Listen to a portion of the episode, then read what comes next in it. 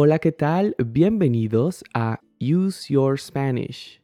Mi nombre es Salo y en el video de hoy continuaremos con la serie de historias para aprender español llamada Español en Contexto. Este es el episodio número 40 y el tema de la historia de hoy es Mentiras piadosas. Esta historia te ayudará especialmente a practicar el tiempo verbal del presente para que mejores tu fluidez al expresar tu opinión personal sobre algún tema. Como siempre, este video estará dividido en estas partes o secciones principales. Y eso es todo. Si estás listo o lista, empecemos. Escucha atentamente la historia a una velocidad lenta. Por lo general me considero una persona honesta y sincera. Intento decir siempre la verdad, pues he aprendido que uno cosecha lo que siembra y que las cosas malas que hacemos tarde o temprano se nos devuelven. Sin embargo, existen situaciones particulares en las que decir la verdad se convierte en un verdadero calvario, pues corremos el riesgo de herir sensibilidades o provocar problemas mayores que no solo nos afectan a nosotros, sino a otras personas. Es en tales situaciones donde nos vemos obligados a usar lo que comúnmente se conoce como mentiras piadosas para hacer nuestra vida más fácil y evitar conflictos innecesarios.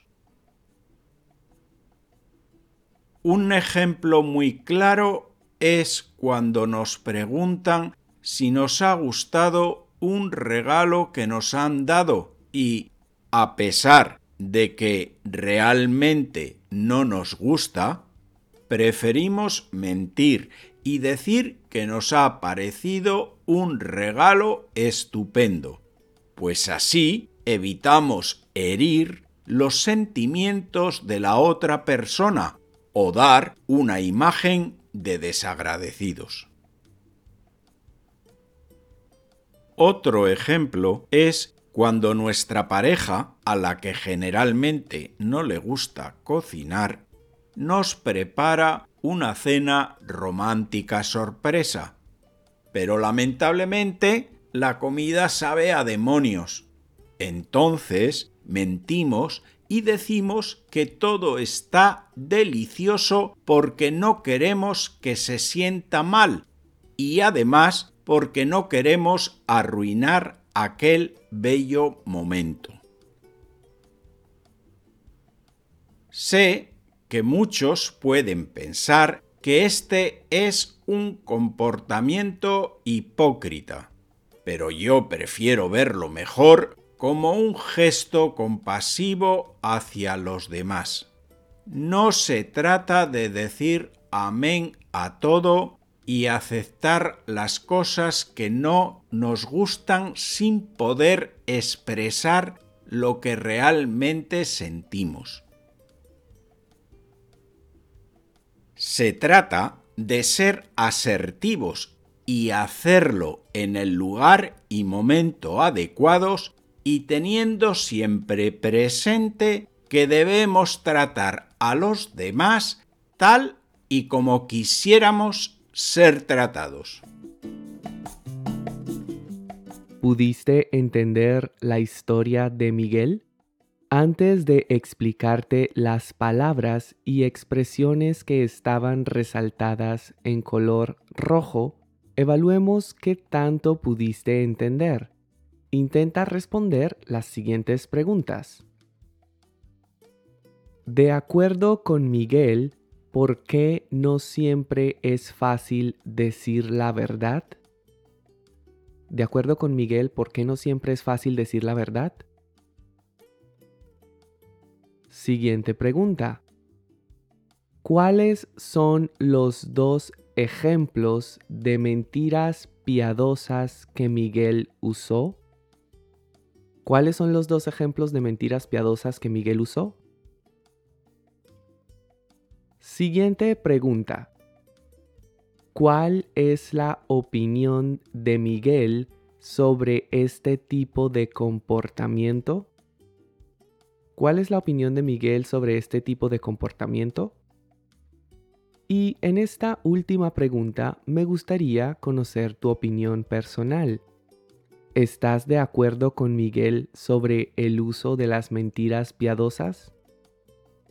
¿Estás de acuerdo con Miguel sobre el uso de las mentiras piadosas? Te invito a que dejes tu respuesta en los comentarios. Y ahora sí te voy a explicar algunas de las expresiones y palabras que Miguel usó en su historia. Empecemos.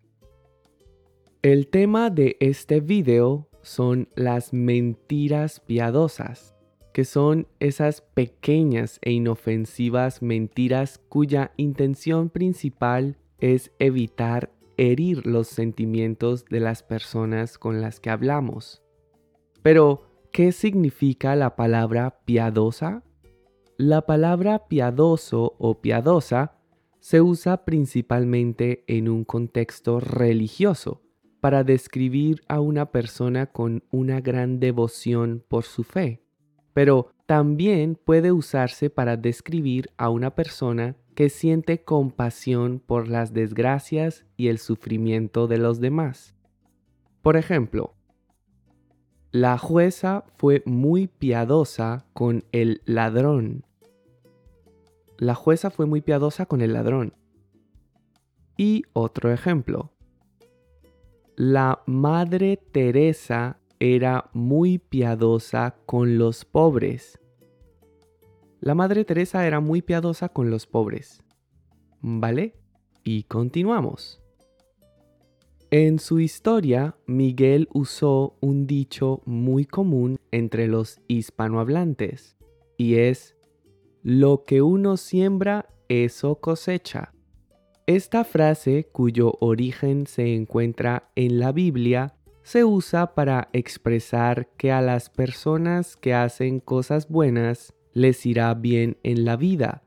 En cambio, aquellos que hacen cosas malas terminarán recibiendo esas mismas cosas negativas en su vida. Este dicho puede tener distintas variaciones. Por ejemplo, también puedes decir lo que siembras cosecharás o se cosecha lo que se siembra. Otro dicho que Miguel usó en la historia y que transmite una idea similar a la anterior es trata a los demás tal y como te gustaría ser tratado. El significado de este dicho es bastante literal.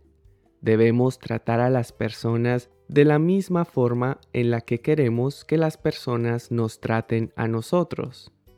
Al igual que el anterior, este dicho también puede decirse de varias formas. Por ejemplo, trata a los demás tal y como quieres que te traten. O trata a los demás tal como te gustaría que te trataran a ti. ¿Vale?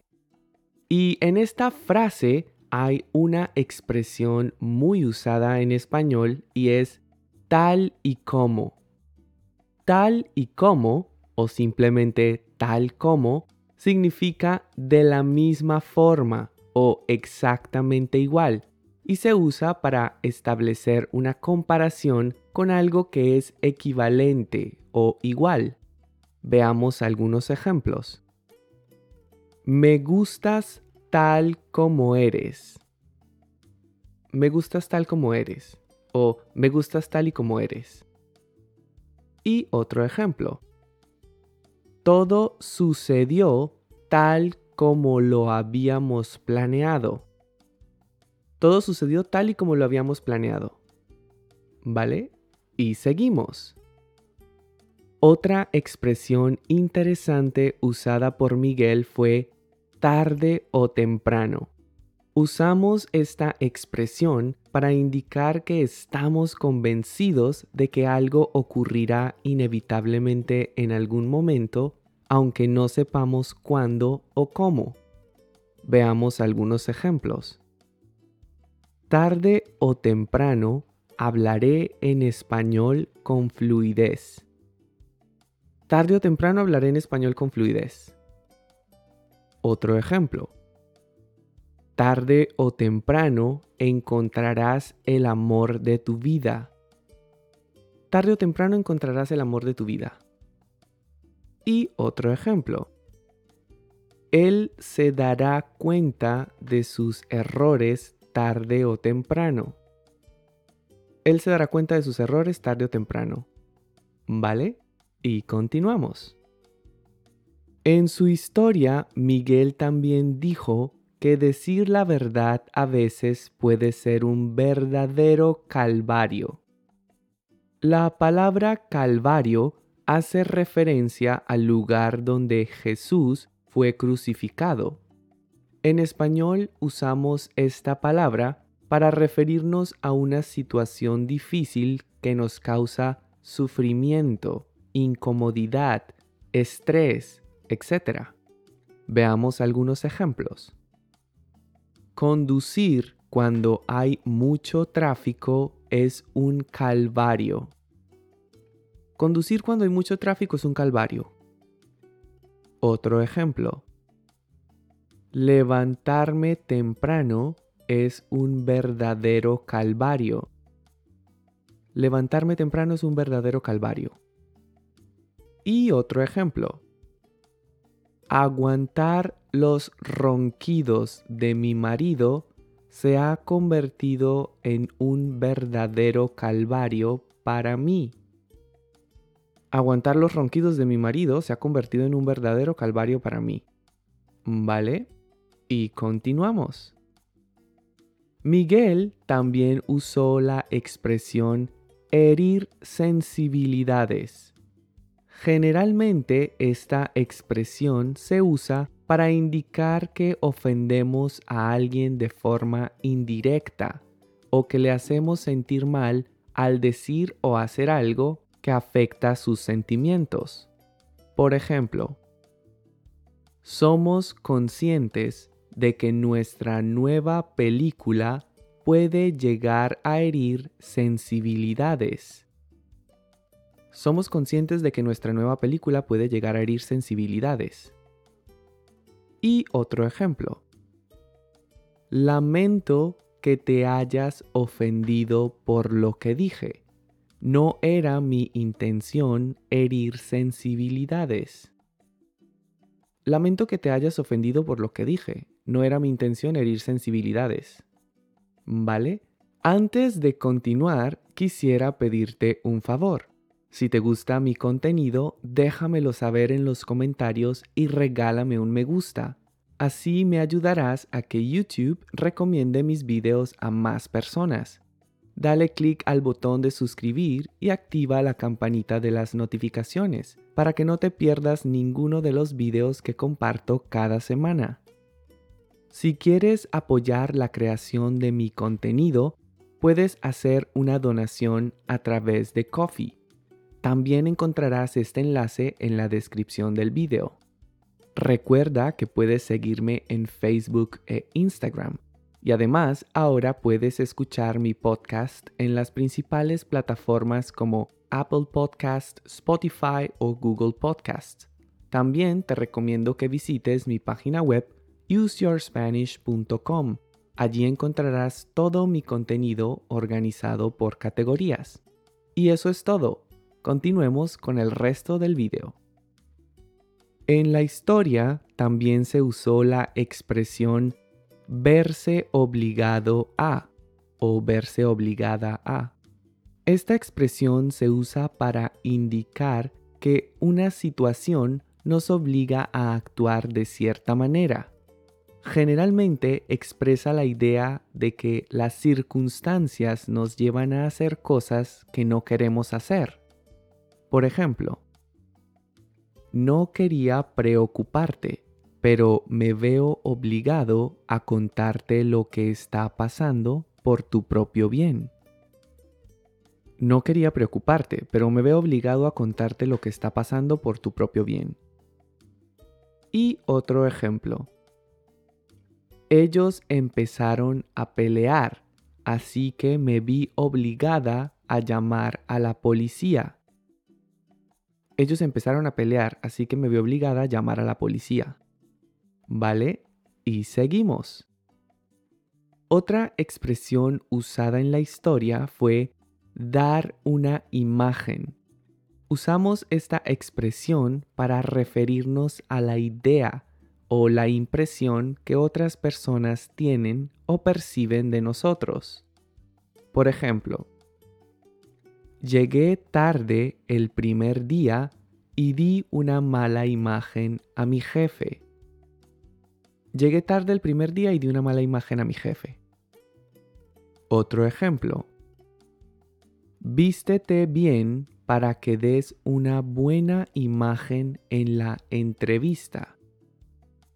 Vístete bien para que des una buena imagen en la entrevista. Y otro ejemplo.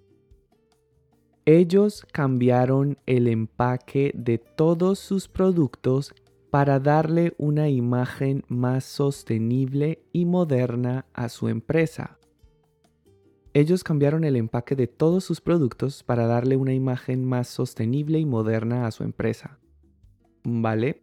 Y continuamos. Otra expresión interesante usada en la historia fue saber a demonios.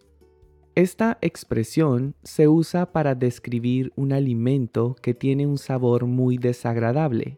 Si algo sabe a demonios, significa que sabe muy mal y nos causa repugnancia. Por ejemplo, el yogur había caducado hacía meses y por eso sabía a demonios. El yogur había caducado hacía meses y por eso sabía a demonios. Y otro ejemplo. Este jugo de naranja sabe a demonios porque me equivoqué y le puse sal en vez de azúcar. Este jugo de naranja sabe a demonios porque me equivoqué y le puse sal en vez de azúcar. ¿Vale? Y seguimos.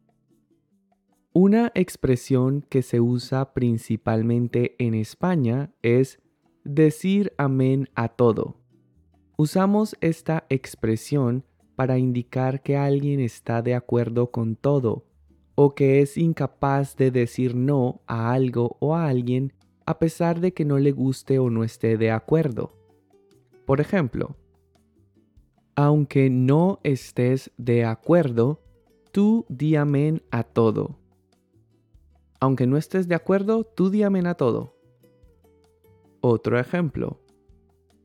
Juan es de los que dicen amén a todo por timidez. Juan es de los que dice amén a todo por timidez. Y otro ejemplo. El jefe estaba ahí, así que tuve que decir amén a todo.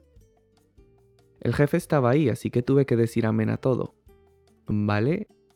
Finalmente, en la historia, Miguel también usó la expresión tener presente.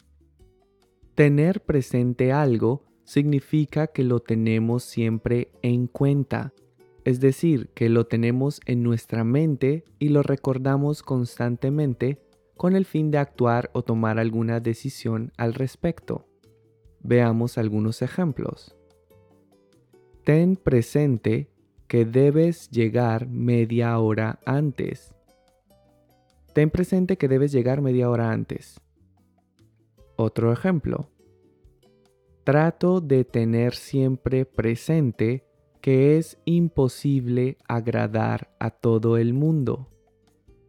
Trato de tener siempre presente que es imposible agradar a todo el mundo. Y otro ejemplo. ¿Tendrás presente todos los consejos que te he dado? ¿Tendrás presente todos los consejos que te he dado? Y esas fueron todas las expresiones y palabras que quería explicarte. Ahora escucharás la historia a una velocidad normal para que pongas a prueba tu nivel de comprensión auditiva. Vamos a ello. Por lo general me considero una persona honesta y sincera. Intento decir siempre la verdad, pues he aprendido que uno cosecha lo que siembra y que las cosas malas que hacemos tarde o temprano se nos devuelven. Sin embargo, existen situaciones particulares en las que decir la verdad se convierte en un verdadero calvario, pues corremos el riesgo de herir sensibilidades o provocar problemas mayores que no solo nos afectan a nosotros, sino a otras personas. Es en tales situaciones donde nos vemos obligados a usar lo que comúnmente se conoce como mentiras piadosas para hacer nuestra vida más fácil y evitar conflictos innecesarios. Un ejemplo muy claro es cuando nos preguntan si nos ha gustado un regalo que nos han dado y, a pesar de que realmente no nos gusta, preferimos mentir y decir que nos ha parecido un regalo estupendo, pues así evitamos herir los sentimientos de la otra persona o dar una imagen de desagradecidos. Otro ejemplo es cuando nuestra pareja, a la que generalmente no le gusta cocinar, nos prepara una cena romántica sorpresa. Pero lamentablemente la comida sabe a demonios. Entonces mentimos y decimos que todo está delicioso porque no queremos que se sienta mal y además porque no queremos arruinar aquel bello momento. Sé que muchos pueden pensar que este es un comportamiento hipócrita, pero yo prefiero verlo mejor como un gesto compasivo hacia los demás. No se trata de decir amén a todo y aceptar las cosas que no nos gustan sin poder expresar lo que realmente sentimos. Se trata de ser asertivos y hacerlo en el lugar y momento adecuados, y teniendo siempre presente que debemos tratar a los demás tal y como quisiéramos ser tratados. ¿Lograste entender mejor la historia de Miguel? Espero que sí. De lo contrario, mira de nuevo mi explicación y repite el ejercicio. Ahora veamos las respuestas a las preguntas que te hice al inicio del video. La primera pregunta que te hice fue, ¿de acuerdo con Miguel, por qué no siempre es fácil decir la verdad? Y la respuesta es, porque a veces corremos el riesgo de herir sensibilidades o provocar problemas mayores que no solo nos afectan a nosotros, sino a otras personas. La segunda pregunta que te hice fue, ¿cuáles son los dos ejemplos de mentiras piadosas que Miguel usó? Y la respuesta es, cuando recibimos un regalo que no nos gusta y cuando nuestra pareja cocina algo que no sabe bien. Y la tercera pregunta que te hice fue, ¿cuál es la opinión de Miguel sobre este tipo de comportamiento? Y la respuesta es, Miguel lo ve como un gesto compasivo hacia los demás. Y eso es todo por hoy. Espero que hayas disfrutado de este video y que hayas aprendido un montón de cosas nuevas. Si es así, no olvides suscribirte a mi canal, regalarme un me gusta y dejar tus comentarios. De esta forma me ayudarás a lograr que muchas otras personas descubran mi contenido. Gracias por visitar mi canal y nos vemos en una próxima lección. Hasta pronto.